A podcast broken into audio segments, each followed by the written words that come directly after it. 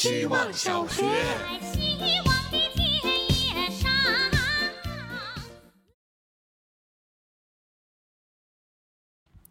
大家好，我是小荷叶。有一次和朋友去逛书店，各自去看了自己喜欢的区域以后，在门口汇合。他笑嘻嘻地指着推荐榜上一本教中文话的书，说：“我刚看了这本书，挺不错的。”我说：“那你买呀。”他贼兮兮地掏出手机，打开淘宝的页面晃了晃，说：“我已经下单了。”我打趣他说：“你不觉得这样有点猥琐吗？”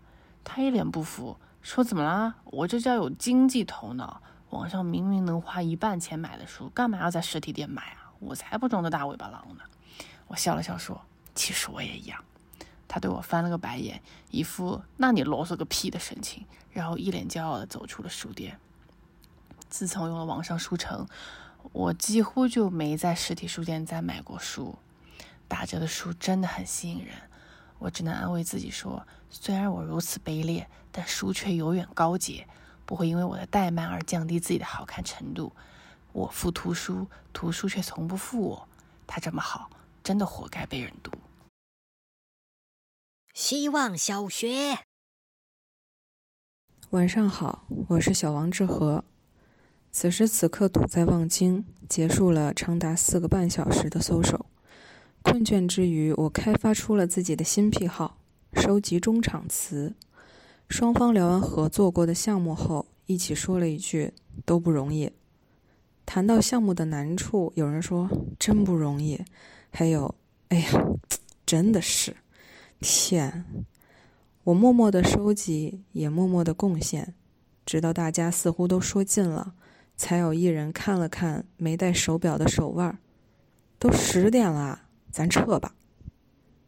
成年人的一场局里有太多中场，成年人的生活没有，有就意味着散场。想想昨天的话题，居然觉得今天更应景。或许我从来没赢过，也没输过。希望小学，Hello，大家好，我是小风筝。我在观察微信聊天记录，估算了一下。平均两句话后必有哈哈哈，还能顺手丢出一个表情包，沟通是十分碎片的。这段时间认识了一名网友，他问我要手机号码，按照通常的逻辑，我以为是要相互加微信，他却说我们发短信聊天吧。短信，它躺平在我的手机里，只是用来接收乱七八糟的服务信息。我都不再把短信认定为聊天的工具。最后，我想说一说用短信对话的感受，就是没有了表情包的加持，聊天变得高效高质起来。在沟通工具演变的洪流之中，短信好像还在散发它的余热。希望小学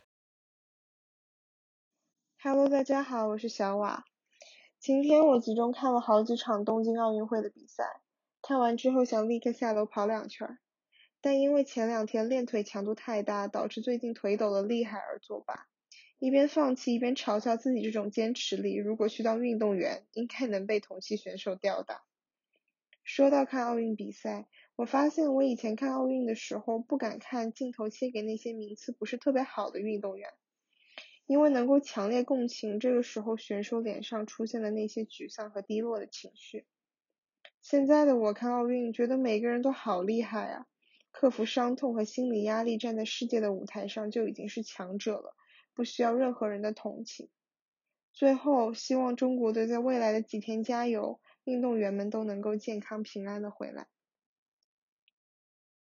希望小学。大家好，我是小仔。前几天出门，趴在车窗看外面，突然看到小学补习班的同学骑着电动车在不远处。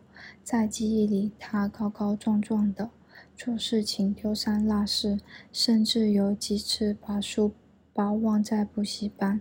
但每次我有琵琶课，他都会。帮带琵琶到学校。那天想了很久，他的名字没想起来，不敢摇下车窗打招呼，因为没有他的联系方式，所以可能不会再有交集了。有些人在毕业的时候就完成了与他们仅有一次的相逢。原来人与人的相逢既独一无二，又容易被忘记。每一次的相遇像一朵云，难以复制，只是我们不一定记得抬头看。